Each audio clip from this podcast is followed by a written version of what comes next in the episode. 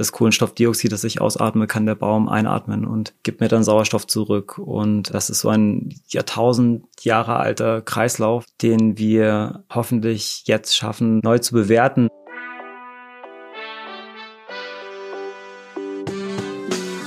Willkommen bei Studio 36 Presents, dem nachhaltigen und sozialen Podcast aus Kreuzberg in die Welt. Ich bin Nike, Gründerin und Geschäftsführerin von Studio 36. Für unseren Podcast treffe ich mich mit inspirierenden Menschen, die unsere Welt positiv mitgestalten möchten. Mit ihnen spreche ich über grüne Technologien, soziale Projekte bis hin zu alternativen Gesellschaftsmodellen für ein besseres Morgen. Heute spreche ich mit Andreas Greiner. Als vielfach ausgezeichneter Künstler lebt und arbeitet er in Berlin. In seinen Installationen geht es vor allen Dingen um die Beziehung zwischen Mensch und Natur. Wie sieht ein Wald aus, wenn künstliche Intelligenz ihn baut? Wie sieht ein Huhn aus, wenn man es zum Dinosaurier mästet? Nachhaltigkeit ist aber nicht nur in der Kunst ein wichtiges Thema für Andy. Er hat etwa seit Jahren kein Flugzeug mehr bestiegen und pflanzt ehrenamtlich Tausende von Bäumen. Hallo Andy, schön, dass du da bist. Hallo, danke für die Einladung. Wir haben eben schon darüber gesprochen, dass du relativ spät gestern Abend erst wieder zurück in die Stadt, in die Großstadt gekommen bist und du warst jetzt eben auf dem Land und hast gepflanzt und dich um deine Bäume gekümmert. Wie ist das Gefühl, wieder hier zu sein? Ja, es ist eine Entrückung. Also äh, deswegen, deswegen. Ich, ich hoffe, ich bin, ähm, ich, ich, ich kann auch sprechen. Ich habe jetzt so viel, so viel Zeit alleine draußen verbracht Löcher gegraben, Stöcke in die Erde gehauen, Baumnummern gezählt, ähm, ja, gefroren. Jetzt, jetzt bin ich mal gespannt, wie das wieder ist, hier unter Menschen zu sein.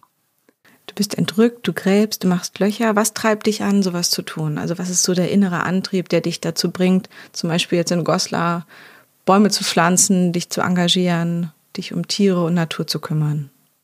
Also ich würde sagen, dass mein Antrieb auf eine gewisse Art und Weise Neugierde ist und dass sich die Projekte wechseln, aber die Art und Weise, wie das zusammenhängt, ist recht induktiv. Also ich komme vom einen zum anderen und bin eben letztendlich auch über, wie du es im Eingang gesagt hast, über das Auseinandersetzung mit den Hühnern bin ich jetzt beim Baumpflanzen gelandet. Und was hat dich besonders geprägt so in den letzten Jahren? Also welches deiner Projekte oder auch politischen Ereignisse. Also warum hast du auch das Gefühl, so die Spur, auf der du bist, dass so deine Kunst so im Zeichen der Veränderung der Natur oder das Verhältnis zwischen Mensch und Natur oder Mensch und Tier steht? Woher kommt das? Ja, ich glaube, das ist auch ein ganz großer Moment ist diese ständige Selbsthinterfragung. Und das äh, Bäume pflanzen hängt auch damit zusammen, dass ich ein ähm, eine, eine kognitive Dissonanz beobachte bei uns Künstlern und eben auch im Speziellen bei so Künstlern wie mir, die gerne und viel über Ökologie und arbeiten und, und, und sich dazu auch äußern, positionieren, aber das tatsächliche Handeln halt oft ähm, so dem Inhalt der Kunstwerke hinterherhängt das Handeln wird mit der Kunst verbunden. Also es ist eben nicht nur so ein einfaches Kunstwerk, was irgendwo dann für sich steht und irgendwie einen süßen Frauenpo zeigt oder äh, eine tolle Landschaft oder so, sondern es gibt eben auch einen ganz klaren Bezug bei dir auch zu, zu den Ereignissen um uns rum. So erlebe ich das auf jeden Fall. Ja, nee, nee, klar. Also äh, ich meine, ich bin jetzt kein äh, in dem Sinne romantischer Künstler, der jeden Tag in seinem geschlossenen Atelier ähm, in Anführungsstrichen abhängt und dort für sich aus sich selbst heraus irgendetwas ähm, produziert, was dann Kunst ist, sondern äh, tatsächlich äh, bin ich sehr beeinflusst von dem, was um mich herum und mit mir und ähm, mit unserer Welt passiert. Das ist ja auch der Grund, warum ich so froh bin, dass du heute da bist, weil ich war vor ein paar Wochen bei dir in der Ausstellung in Mitte. Ich bin mit einer Freundin hingegangen und sie hatte mir schon ganz begeistert von dir erzählt. Und dann komme ich in eine ganz klassische Mitte-Galerie, wo man normalerweise dann irgendwie schicke Sachen oder auch ein bisschen aufregende Dinge erwartet. Und dann gerate ich in eine Ausstellung, wo es zwar auch um Kunst geht, aber eben auch ganz stark darum, wie hat sich unsere Natur verändert, wie greift der Mensch massiv eben in die Natur auch ein und wie kannst du quasi durch die Kunstwerke sogar direkt auch noch eine ein weiteren Verbindung zur kommenden Realität schaffen. Also das war so ein, so ein ganz mehrdimensionales Kunsterlebnis für mich, was ich total toll und ganz, ganz berührend fand. Du hast ja auch Medizin studiert, Andi. Kommt das so ein bisschen vor auch in deiner Kunst, diesen Naturwissenschaften, oder bist du einfach vor allen Dingen Künstler? Ja, ich glaube schon, dass dass sich da gewisse äh, Sachen widerspiegeln, aber ich würde auch jetzt nicht so sagen, also ich, ich habe ja nicht so lange Medizin studiert, das war ja die ersten fünf Semester und ich habe das ja auch aus einem ganz bestimmten Grund ähm, studiert damals. Ich wollte eben Anatomie lernen, ähm, aber dieses Interesse für Anatomie und auch die, ähm, die Gestalt von zum Beispiel Knochen und so, klar, das kann man in einigen Kunstwerken schon ganz deutlich ablesen. Zum Beispiel in dem hier, der Andi hat mir auch einen Flyer mitgebracht, in dem sehe ich vier Hühner letztlich und eins ist auch ähm, geröntgt worden, dann sehe ich ein Foto, eine DNA und nachher nochmal, was ist das, so ein Zellquerschnitt oder von der Margarete? Das ist ein Histologieschnitt, genau. Genau, das heißt ja. praktisch äh, vier Masthühner in verschiedenen Formen, von einem Foto über ein Röntgenbild, über DNA und so ein Zellquerschnitt. Erklär mir doch mal einmal von Heinrich, Karl, Elisabeth und Margarete, diese vier Masthühnchen. Wie genau kann sich die Zuhörerin oder der Zuhörer vorstellen, was mit diesen vier Viechern war? Diese, diese vier Porträts, äh, so würde ich das jetzt mal sagen, ähm, also Porträts mit zeitgenössischen Mitteln, die zeigen jeweils unterschiedliche Aspekte von ähm, dem Leben eines Masthuhns. Also das zum Beispiel Margarete, das ist ein Histologieschnitt, also ein Zellgewebeschnitt durch die Muskulatur des Herzens dieses, äh, nicht des Herzens, der, der Brustmuskulatur dieses Huhnes.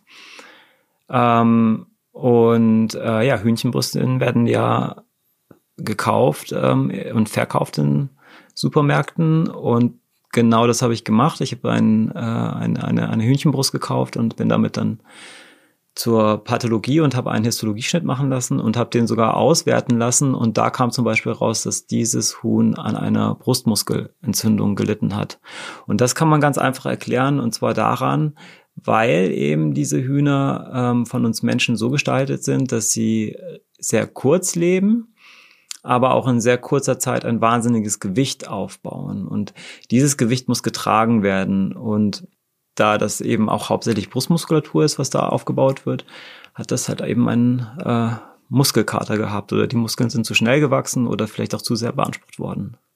Und jetzt so Karl. Ähm, bei Karl sehe ich zum Beispiel so einen Eisenstab, der durch das geröntgte Skelett durchgeht. Also so ein klassischer Bräuler hast du ihn genannt. Ähm, aufgespießtes, armes Vieh. Was zum Beispiel mit Karl los? Ja, mit Karl. Da sieht man, das ist ein bisschen selbstreflexiv, da sieht man so ein bisschen so dieser, diese, dieses künstlerische Momentum. Also da, da habe ich eigentlich ein ähm, Skelett gerönt, das ich vorerst ähm, seziert habe, um mich eben mit der Anatomie dieser Masthühner auseinanderzusetzen. Und äh, Karl ist insofern eine Grundlage für eine Arbeit, die ich später gemacht habe, nämlich ein Masthuhn-Skelett, das dann äh, mittels 3D-Druckverfahren auf neun Meter Größe ähm, vergrößert worden ist. Was ich mag ist, ich habe ja auch Kunstgeschichte studiert, dass ich oh. jetzt hier einen, äh, einen Porträtkünstler vor mir ja. habe und der so das äh, Genre des Porträts nochmal ganz neu erfindet und eben nicht jetzt Heinrich das hübsche Huhn in verschiedenen Öl- oder Ölfarben malt, fotografiert oder zeichnet, sondern eben wirklich nochmal auseinander nimmt, wie sind diese vier armen Hühnchen so in ihrer Gestalt abzubilden und dann eben daraus nochmal ableiten, wie es denen eigentlich auch geht. Ne? Du hast ja vorhin auch schon erwähnt, gezüchtete Hühner sind die Vögel, die es am meisten gibt auf diesem Erdball und was die eigentlich schon für eine abartige Form angenommen haben, dass sie nicht lange leben, dass sie umfallen, dass die Brust zum Teil zu groß ist, dass sie ganz viel Krankheiten schon haben. Kunst und Aktivismus, wie passt das zusammen? Mm, das kann zusammenpassen, muss nicht zusammenpassen. Das ist ja auch von dem jeweiligen Künstler oder Künstlerin abhängig. Ähm, in meinem Fall äh, ist, ist da momentan so ein aktivistisches Momentum ähm, auf jeden Fall da, ähm, was eben auch äh, aus der Motivation herauskommt, irgendwie was tun, tun zu wollen, so in der jetzigen Zeit und auch sich nicht ständig irgendwie äh, selbst widersprechen zu wollen. Meine Freundin Agnes hat mir auch erzählt, dass sie was ganz Schönes von dir gesehen hat mit selbst leuchtenden Algen oder deren Larven und eben so einer Verbindung auch mit Musik und allem. Was war denn mit den Algen los? Vielleicht kannst du mir einmal beschreiben, ähm, weil ich es leider verpasst habe. Wie genau hast du denn Algen in deine Kunst eingebunden? Ja, das ist, das ist eine, das ist eine sehr alte Arbeit oder auf jeden Fall ähm, eine sehr alte Auseinandersetzung. Ich habe, ähm, ich glaube, das war 2010, da haben wir als Studenten einen, einen, einen Raum schwarz gemalt und wollten eine Glühbirne darin aufhängen und da haben wir gemerkt, dass die dieses, dieses künstliche Licht viel zu stark war und dass, dass man dann jeden einzelnen Straubkrümel in diesem Raum gesehen hat. Und da kam so der, die Idee auf, dass wir mit natürlichem Licht arbeiten. Und diese Algen, die konnte man damals äh, absurderweise aus dem Internet bestellen.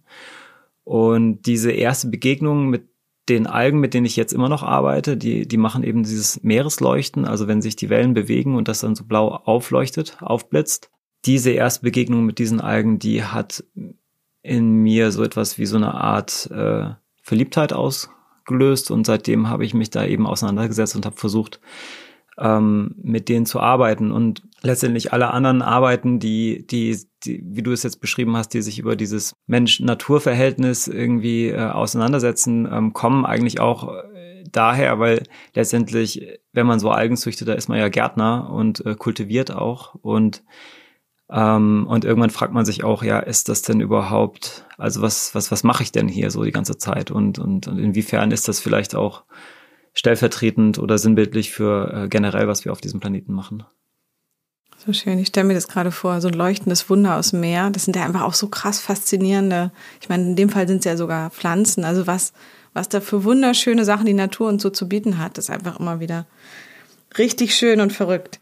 Wie ist es denn zum Thema Wald? Du hast eben gesagt, man kultiviert Pflanzen, die man aus dem Internet bestellen kann. Heutzutage, ähm, ich habe neulich eine Tomate gesehen, die war, obwohl es keine Fleischtomate war, echt ein Riesenvieh, lag bei Rewe rum. Da passiert ja auch ganz viel so im ganzen Thema Pflanzen kultivieren. Jetzt pflanzt du Bäume gerade. Ich habe in deiner Ausstellung gesehen, so einzelne Pflanzensamen aufgespießt oder so praktisch so festgemacht in ganz, ganz harmonischen Formen von verschiedenen Baumsamen. Und jetzt kommst du gerade aus Goslar. Was passiert denn da?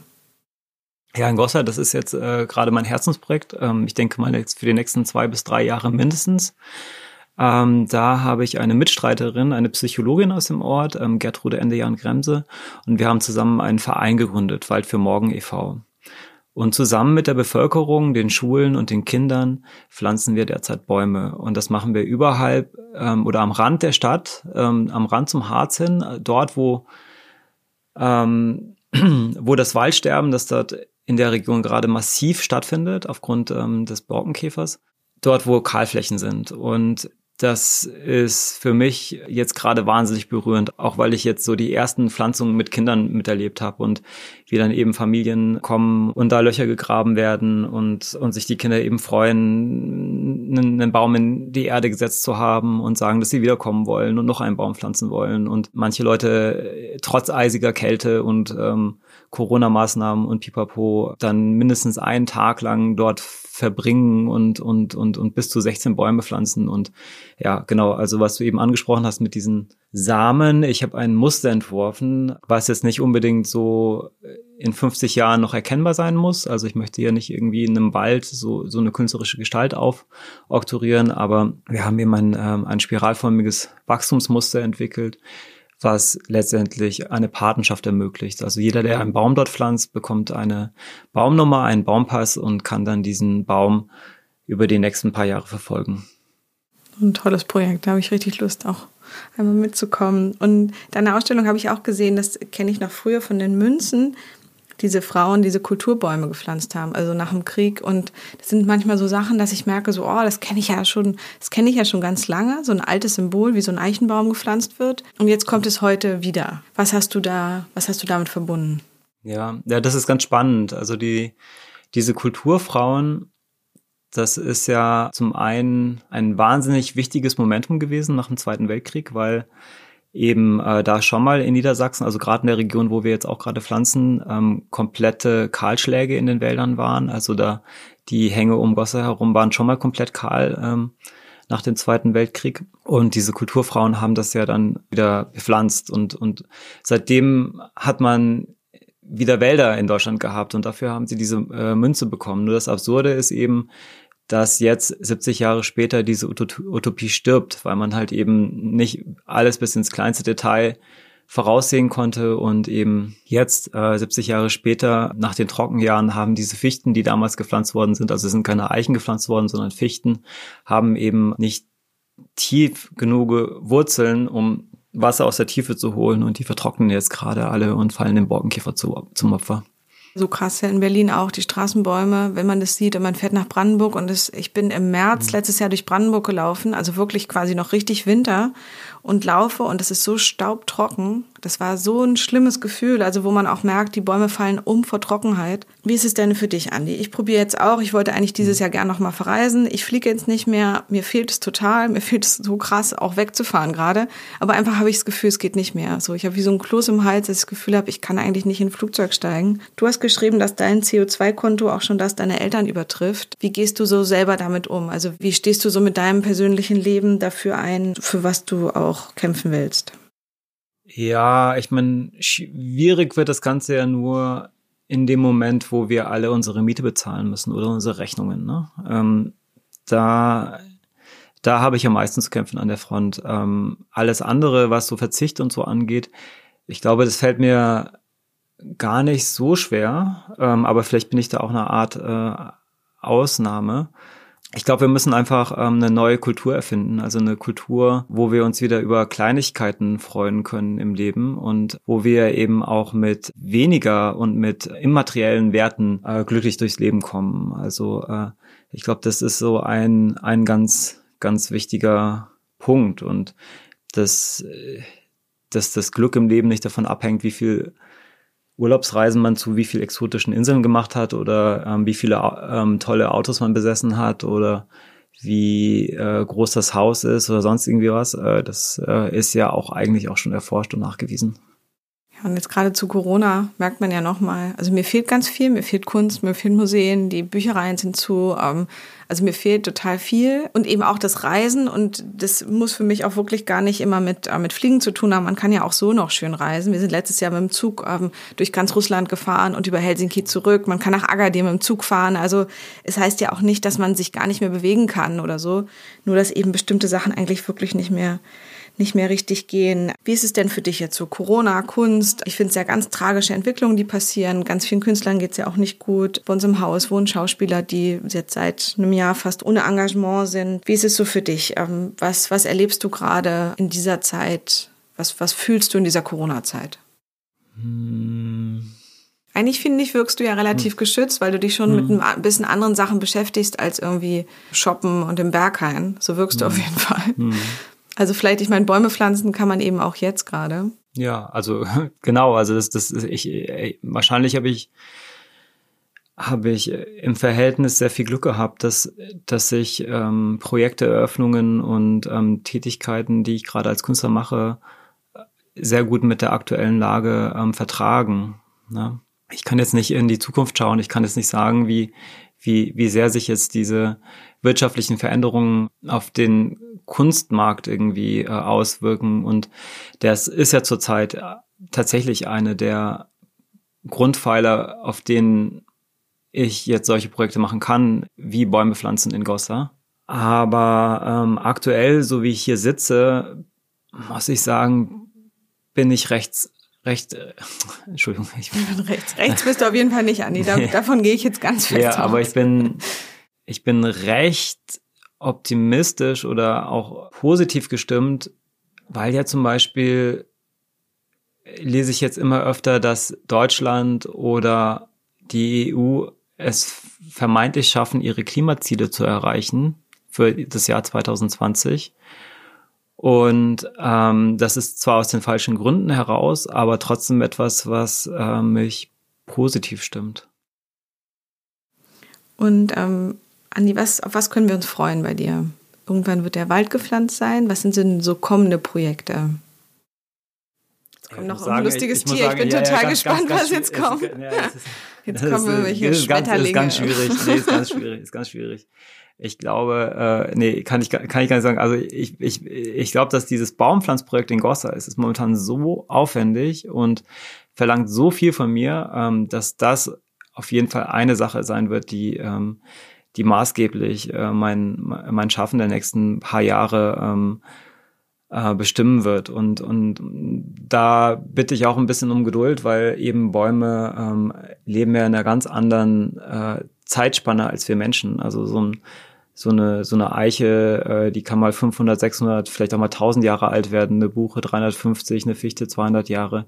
Wir Menschen 80 bis 100, 120 vielleicht. Ähm, da, ähm, ja, da braucht es ein bisschen Geduld jetzt. Äh, ansonsten hoffe ich, dass im Umkreis dieser Auseinandersetzung und dieses, dieser ganzen Pflanzprojekte, also dass nicht nur viele Bäume in den Boden kommen und dass hoffentlich auch viele dieser Bäume überleben, ähm, das kann man ja nie voraussagen, äh, dass, dass diese, diese Auseinandersetzung dazu beiträgt, sich eben Gedanken zu machen über ähm, die Kultur von Wald, Baum, Mensch, den Atemzyklus, den wir mit den Bäumen angehen. Also ich atme aus, der Baum atmet ein, atmet der Baum aus, atme ich wieder ein. Und lustigerweise sind ja diese, diese Stoffwechselprodukte ähm, ineinander umwandelbar. Also das, äh, das Kohlenstoffdioxid, das ich ausatme, kann der Baum einatmen und gibt mir dann Sauerstoff zurück. Und ähm, das ist so ein Jahrtausend Jahre alter Kreislauf, äh, den wir hoffentlich jetzt schaffen, neu zu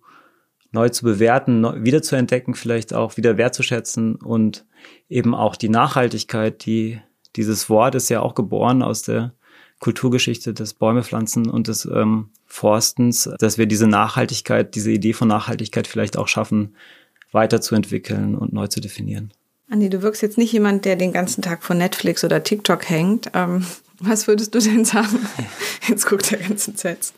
Ähm, was würdest du empfehlen? Was sind gerade Bücher oder Filme oder Sachen, vielleicht auch andere Künstler? Was würdest du empfehlen, mit was man sich sinnvollerweise gerade beschäftigen sollte in diesem dunklen Anfang Dezember? Ach so, ach, ähm, also.